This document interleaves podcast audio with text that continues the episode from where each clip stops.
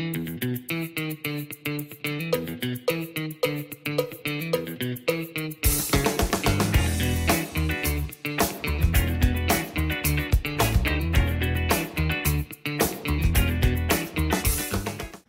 家好，欢迎大家来到股气财经周报。那感谢大家今天的收听哦。那今天我们要讲的议题是 KY 康友舞弊下市这件事情哦。好，KY 康友应该很多人都是知道这件事情嘛。那我们先来讲一下什么是 KY，KY 股是什么意思哦？那 KY 它其实在一般的定义上面，它是指开曼群岛的缩写。呃，开曼群岛大家知道，就像很多人开公司，为了避免一些麻烦，会在很多奇怪的公司、很多奇怪的国家注册，因为很多其他的其他国家它的规范啊等等比较松，所以可以做比较多自由的事情。难听一点是这样啊，对。然后大家可以发现很多新创公司或者一些金融的公司，全部都开在那里，或是甚至很多比较灰色地带的公司，用来做人头假账号的公司都开在那里。好，我先说我没有贬义的意思哦，但开在那边确实有很多好处，对。那泛指它的意思，泛指是公司在国外设立与注册，然后来台湾上市的公司，我们会去给它一个 KY 的称号。好，那在讲康友之前，我们先看一下投资 KY 股有什么好处哦。那我觉得最重大的好处就是领取 KY 股发的股利的时候会被计算成海外所得。大家知道股利像是收入所得嘛，对不对？那如果今天被计算为海外所得的时候，那台湾课征的个人所得税是基本上只有台湾境内所得才需要缴税。所以换句话说，一般人买 KY 的好处就是 KY 给的鼓励，它原则上是并不会被课税的，除非你赚太多吼。那我现在看到的资料是，如果你境内加境外加起来大于六百七十万，你是要课税的。要不然理论上，如果你收入年收入没有到六百七十万的话，基本上你海外所得是不用课的。所以如果要课的人，恭喜你，你是超级有钱人。好，我不是，好，好难过。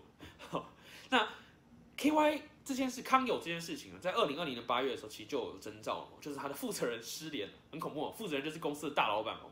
那管理阶层以及签证会计师也陆续的辞任，对。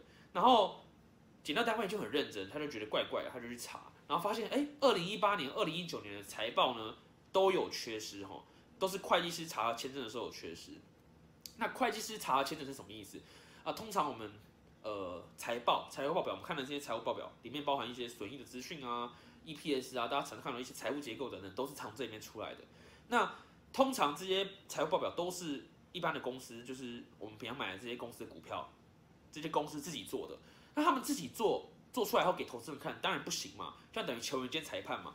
所以公司做完之后，还需要给会计师去做签证后，才会公布给大众，确保大众接受到的资讯是对的，才能做正确的投资决策。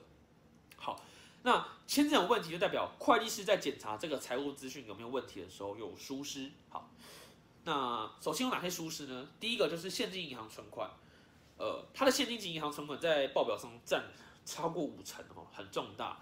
那通常我们在查核的时候，越重大的资产，我们越要去审慎的调查。结果呢，那么重大的资产，会计师没有用相对应有有效程序去查核，所以导致了后面出现这些问题哦。因为当时这些存款其实有存在性的疑虑，就是哎，他是不是真的有这些存款？不知道，对不对？那这种时候更要去查嘛，但是他没有认真去查清楚。好，第二个就是他的重要子公司六安遭到抵押登记担保。我们通常公司的财报上，我们会看资产负债的结构嘛，所以资产是一个很重要的议题。那资产写是一百万，它就真的有一百万吗？其实不一定，因为很多公司它可能有一些土地啊、不动产等等，它会把这些资产拿去抵押去借钱。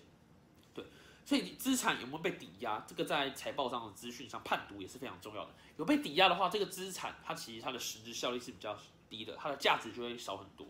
好，那当时就是呃这个子公司六安，它用来抵押之后，跟别人借款高达了二点三七亿的人民币，所以代表他因为这个资产被抵押，然后借了很多很多的钱，然后现在跑路了嘛，很危险，对不对？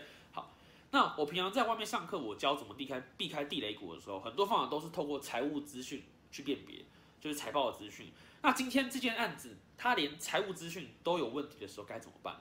那像我这种看财务资讯，我那么信任会计师签了出的财务资讯，然后我用了这些财务资讯去做决策，结果今天出了这件事要怎么办？恭喜各位，这是无解的，所以我们只能无条件的去信任，就是会计师帮这些公司查核签证的财务资讯是正确的。对，好那我觉得 C P 的职责就是要把关这些财务资讯。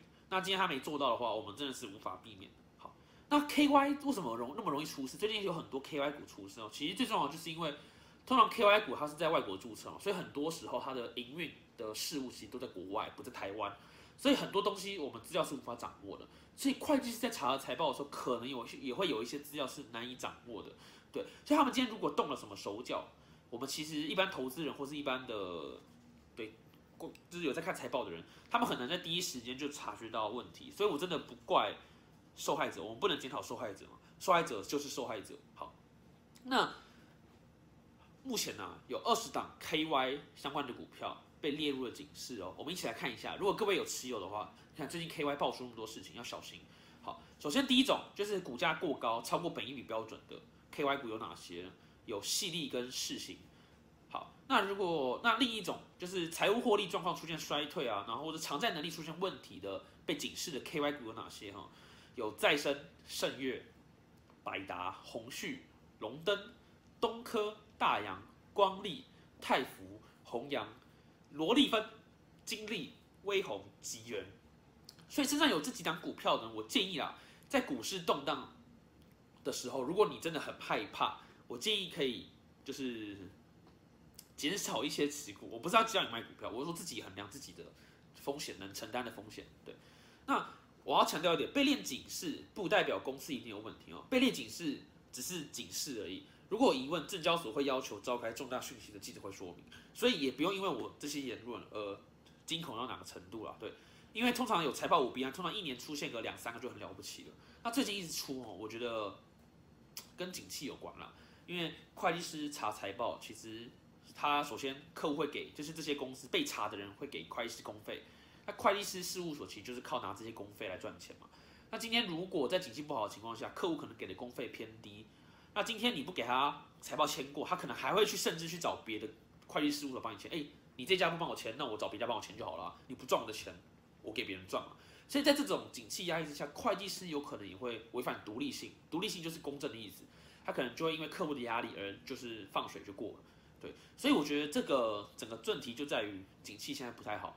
导致了这些议题出现，或是那些公司的老板或会计师自己因为自己的个人利益而做这件事情的。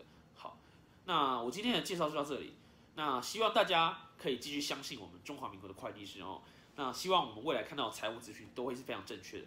好，谢谢大家，感谢今天大家收听。有任何的意见或者想法，都可以在下面留言。拜拜。